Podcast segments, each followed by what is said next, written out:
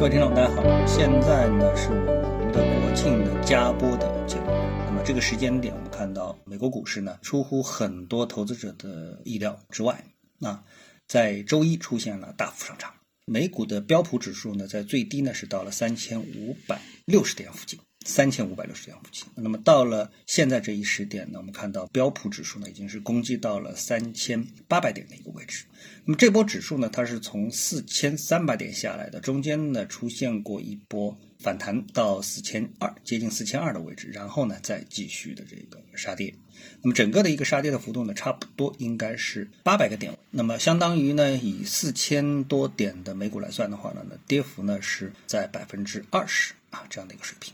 所以呢，现在这个起步的一个反弹呢，已经有将近二百五十点的一个点位啊。那么这个反弹的幅度实际上已经是相当的强劲，而且呢，每天呢都有两个点以上的这样的一个上涨，这样的一个底部的启动啊，力度是非常大啊。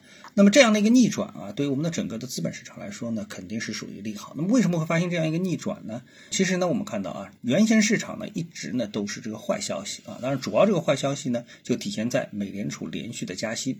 这种加息啊，不仅对美国的经济的衰退是给了大家一个强烈的预期，而且呢，带动了全球的经济。特别是欧洲的股市以及欧洲的经济呢，是蒙上了一层很大的阴影。所以呢，在这个过程当中，我们看到有个新闻，就是说这个英国啊要无限制的买自己的国债。为什么呢？因为国债的这个收益率啊，它的一个分子和分母，分子呢是发行国债的时候承诺的每年的收益，这是一个固定的数字啊。比如说两个英镑啊，然后它发行的面值呢是一百英镑啊，所以呢，它当时发行的这个收益率呢就是百分之二。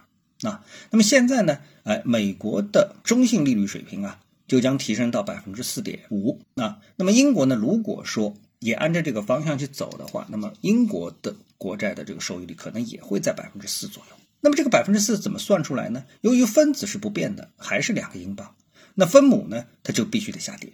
比如说从一百英镑跌到五十英镑，二除以五十等于百分之四。但是你要知道，国债啊，从一百跌到五十，这是一个绝对意义上的暴跌，对不对？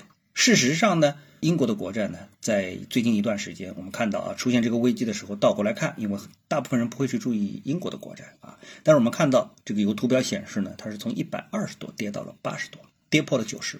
那么这个跌幅呢，百分之二十多啊，百分之二十五，跌掉了四分之一。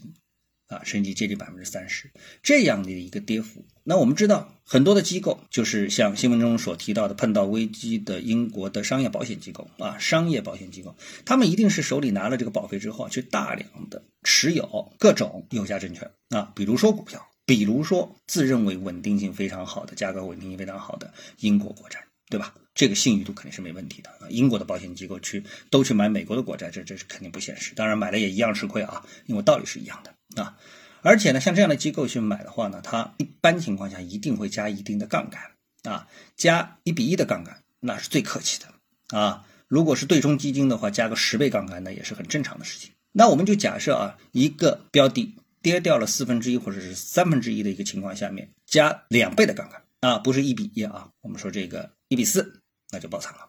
当然，他也不会等到它爆仓啊，一定是过程当中是不断的追加保证金。所以呢，由于美国的不断的加息，而英国被迫的跟进，使得英国的国债市场出现了暴跌，并且呢，引起了相当一部分的金融机构出现了这么一段的危机。所以这是英国啊，这是英国。然后呢，我们看到另外的一项机构呢，有什么瑞士信贷啊，还有德意志银行啊。德意志银行它不是德国央行啊，那么也是全世界最大的商业银行之一。那么也出现了流动性危机，或者说是出现了危机，那么使大家自然而然的想到，这次美国的强烈的、猛烈的加息，是不是会引发一次金融危机，就是和次贷危机一样的金融危机？尽管啊，从逻辑上来说，这两者是不对等的，但是呢，最终市场表现出来的就是什么？是一种流动性问题啊，因为这是个多宾诺骨牌的流动性的一个问题。当一个机构出现问题之后，它会引发其他的跟它有关联的机构的危机。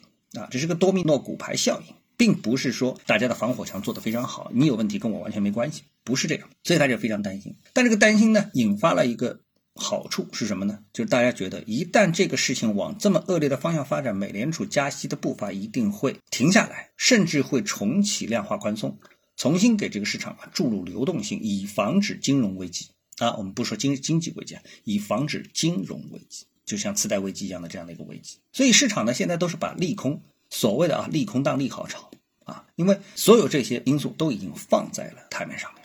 当它放到台面上之后，现在的指数充分反映了这些负面因素在指数上的一个体现，所以反而指数啊就不可怕了。呃，因为现在美联储的息口已经到了三点几，然后呢，中性是四点五，每次加七十五个点，那你顶多再加两次吧，你就到中性了吧，对吧？所以市场反而不怕，所以有一个风吹草动啊，特别是什么，还有一个消息，其实本身是个利空消息，结果现在也变成利好消息，什么呢？是美国的一个制造业指数出现了明显的下滑，这就代表了经济的一种停滞，甚至于是下滑。这本来应该是个利空消息，结果呢，哎，大家又把它理解为什么？是利好消息，因为出了这样的一个数据，你美联储再拼命加息，那就讲不过去了吧？没道理的吧？对吧？所以呢，它也变成了一个利好。那么国际市场的这样的这样的一些变化，跟我们 A 股投资者有什么关系呢？那我们只能说从常理上说，全球的经济是一体化的啊。毕竟我们现在外贸也好，什么也好，跟全球的经济还是深度捆绑在一起的。对吧？那么在这种情况下面，我们没有任何的理由希望美国真正意义上进入到经济衰退，欧洲进入到经济衰退。那么这个对我们的经济来说肯定是利空，所以他们好，我们也好，大家好。所以如果说整个市场美股的上涨、欧股的一个上涨能够延续到我们这个国庆节放完的话，还能维持到一个比较好的一个态势，那对 A 股市场的开盘就是一个利好。今天呢，跟大家聊到这里啊，那么各位呢有什么想法或者是感受啊，欢迎在评论区呢一起交流，也希望各位啊多多点赞、转发、订阅我的频道专辑啊，我们下期的节目时间再见。